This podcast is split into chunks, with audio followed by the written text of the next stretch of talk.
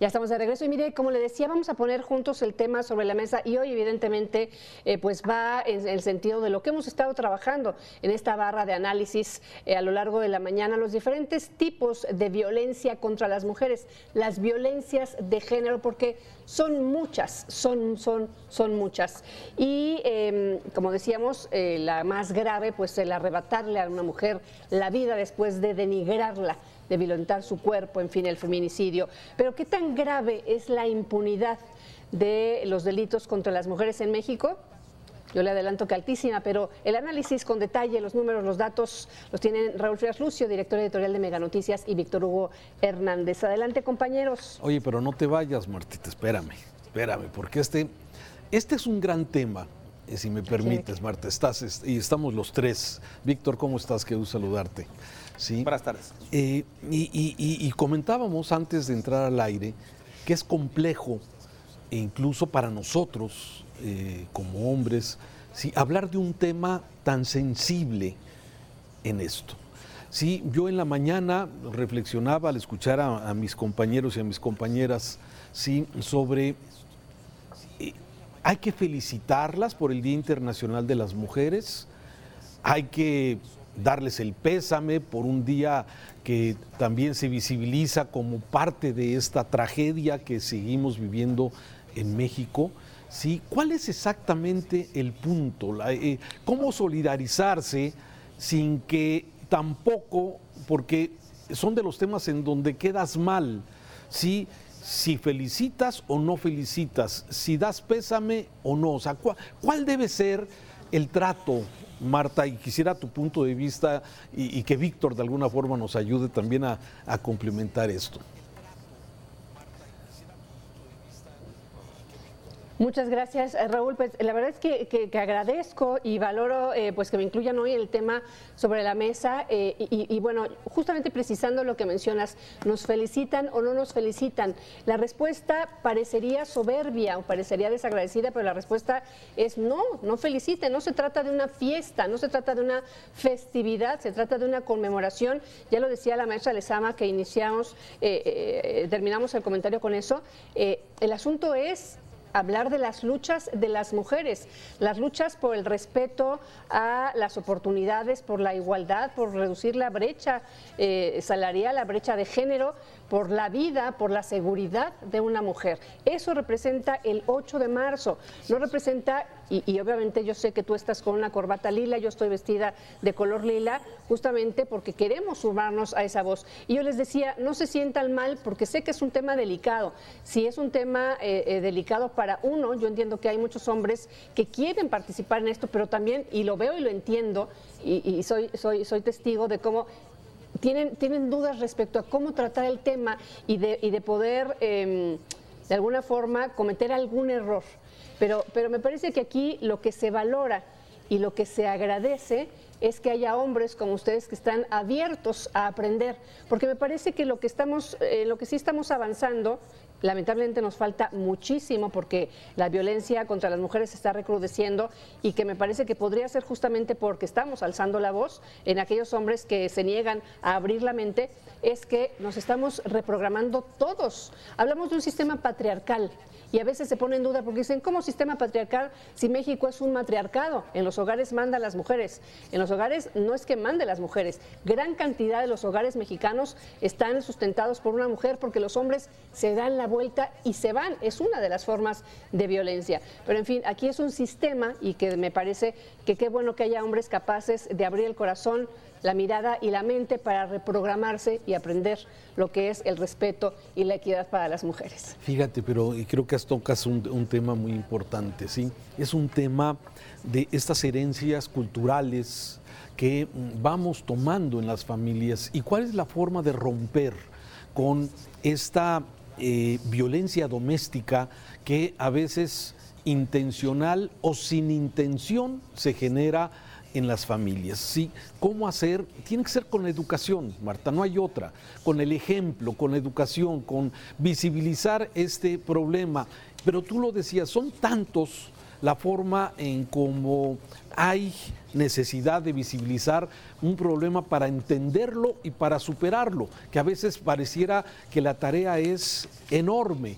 Sí, a veces quisiéramos que hoy eh, habláramos del tema de los feminicidios, que es el, el, extremo, pero hablamos de la violencia doméstica y los datos que dan me parecen realmente increíbles. Dice, por ejemplo, una de cada tres mujeres padece violencia de género. Sí, o sea, eh, y a veces el, hombre nos cuesta trabajo entender porque quizás con bromas, quizás con el día con día, sí, vamos generando esta misma tendencia y no nos damos cuenta de lo que podemos ir generando, Marta. Claro, que mira, eh, aquí eh, decía yo que se están reprogramando, nos estamos reprogramando todos. Tú hablas de un, tema que es fundamental o un término que es fundamental, visibilizar. Si no nos damos cuenta de lo que estamos viviendo y de lo que estamos reproduciendo, pues seguimos cometiendo las mismas conductas. No sé si se acuerdan cuando se hizo la acusación contra Plácido Domingo, pues él, la contestación, la primera contestación que dio, dijo, ah, caray, pues es que esto era algo normal, eso era la realidad y la cotidianidad eh, del tema del mundo artístico. Exacto, antes era normalizado, hoy todos, todos los que creamos en esta causa justa, pues hay que hablar de ello y hay que decir, no es normal, no es normal que me pidas eh, darte mi cuerpo para que me des un puesto. No se vale tampoco que me violentes a cambio o que me chantajes con el tema económico. Si, si, no me tienes, no me das dinero para los hijos. En fin, decíamos, son una gran cantidad de violencias. No sé si podríamos darle la palabra en, temas de equidad aquí a don Víctor Hugo Hernández. No, no, sin desperdicio lo que dices Martita y lo que dice Raúl también es una realidad. Es cierto, es complicado para nosotros los hombres tratar de generar esa empatía, porque es el resultado de una educación, de una idiosincrasia que venimos arrastrando desde tiempo atrás, reflejo de la educación materna y paterna, del comportamiento de nuestros papás hacia nuestras madres. Pero yo quisiera abonar a favor de esta causa un hecho. Mira, criticamos mucho los procesos de globalización, pero creo que eso también ha venido a ayudar en mucho.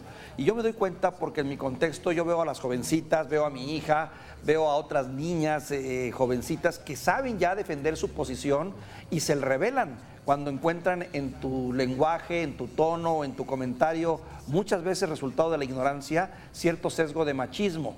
Eso me da mucho gusto porque quiere decir que lentamente, tal vez, no a la velocidad que uno quisiera, las nuevas generaciones van entendiendo el rol que les toca vivir, tanto a las mujeres como a los hombres, porque es una responsabilidad compartida, porque la mujer también luego propicia con su educación ese trato del hombre que también tiene los defectos de machismo. Entonces, creo que son tiempos interesantes. Y bien lo dices, Y coincido contigo, estamos en un proceso de aprendizaje en el que no se trata de felicitar, ni de, ni de mandar saludos, ni como tampoco eh, lamentar, sino simplemente entender que estamos viviendo tiempos diferentes y que pues que hay que subirse al tren de una manera rápida porque también el tiempo pasa.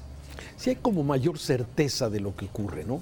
Hay una eh, hoy hay una mayor conciencia y mayor certeza de lo que de alguna forma significa esta, estas desigualdades que de alguna forma existen. Y yo lo dividiría básicamente en dos temas, Marta. El tema de desigualdad, ¿sí? Y el tema de seguridad son como, es que como tú decías, Marta, tiene muchas aristas todo este tema de políticas públicas que supuestamente deben de castigar con severidad los ataques y la violencia de género, pero que en la práctica, por la gran impunidad que tenemos en este país, tampoco. O sea, entonces, políticas públicas a favor de la mujer, políticas públicas para que eh, se castigue con severidad, pero el problema es la impunidad que tenemos en este país de eso y de otros, Marta. Sí, fíjate que, evidentemente el tema de las políticas públicas, me parece que el tema de, las violencias contra las mujeres tiene las mismas características que otros tipos de violencia porque tiene muchas eh, raíces. El origen es multifactorial, como multifactorial tiene que ser el ataque al mismo. Entonces, evidentemente políticas públicas, evidentemente legislación, que hoy tenemos la ley Ingrid, la ley Olimpia, en fin, diferentes manifestaciones, de, eh, legislaciones, perdón, que van en el sentido, la ley para las mujeres de una vida libre de violencia. En fin, creo que legislaciones ya tenemos muchas, aunque faltan, por supuesto, pero de la legislación, yo siempre digo, del texto bien escrito a la realidad hay mucho. Y yo insisto mucho en un tema que es la perspectiva de género y no solamente como un título que se oye muy bien, sino como una capacitación y un ejercicio de la perspectiva de género cotidiana, desde el policía que, detiene o desde el policía que es el primer contacto en un tema criminal o, de delincuencia,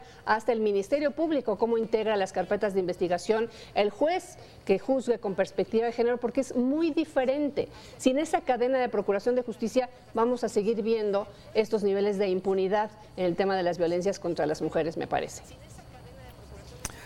Conclusiones, Víctor. A ver, eh, es un tema que eh, abordamos muy ligeramente hoy, pero era importante eh, dedicarle el espacio mm, del tema sobre la mesa a una jornada tan importante que ya se está viviendo, en donde normalmente en este 8M, 8 de marzo, como se le conoce, se levantan voces, se sacan datos, se dan información, encuestas pero lo más importante, me parece, es que se vaya haciendo conciencia, Víctor.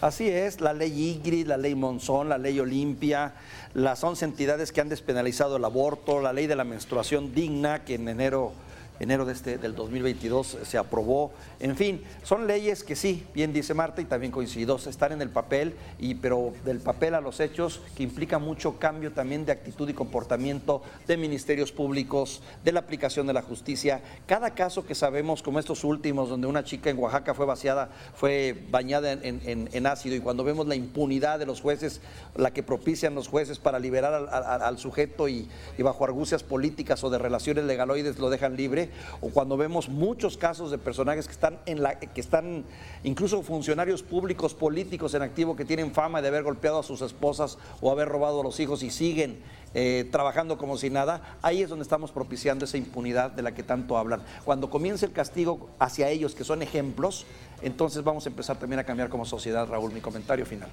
Bueno, aquí en Mega Noticias estamos eh, atentos a las manifestaciones, a las marchas que hay en muchísimas ciudades del país. Estaba revisando hoy en la mañana con el equipo de Mega Noticias, ¿sí? casi todas las ciudades tienen hoy algún tipo de manifestación de mujeres que quieren visibilizar, pues algunas de ellas sí, con rabia, con frustración, sí, otras de una forma diferente y de eso estamos atentos a lo que está ocurriendo en el país. Marta, gracias. Al contrario, muchas gracias. Víctor Hugo, muchas gracias. Saludos Raúl, saludos Martita. Muchas gracias.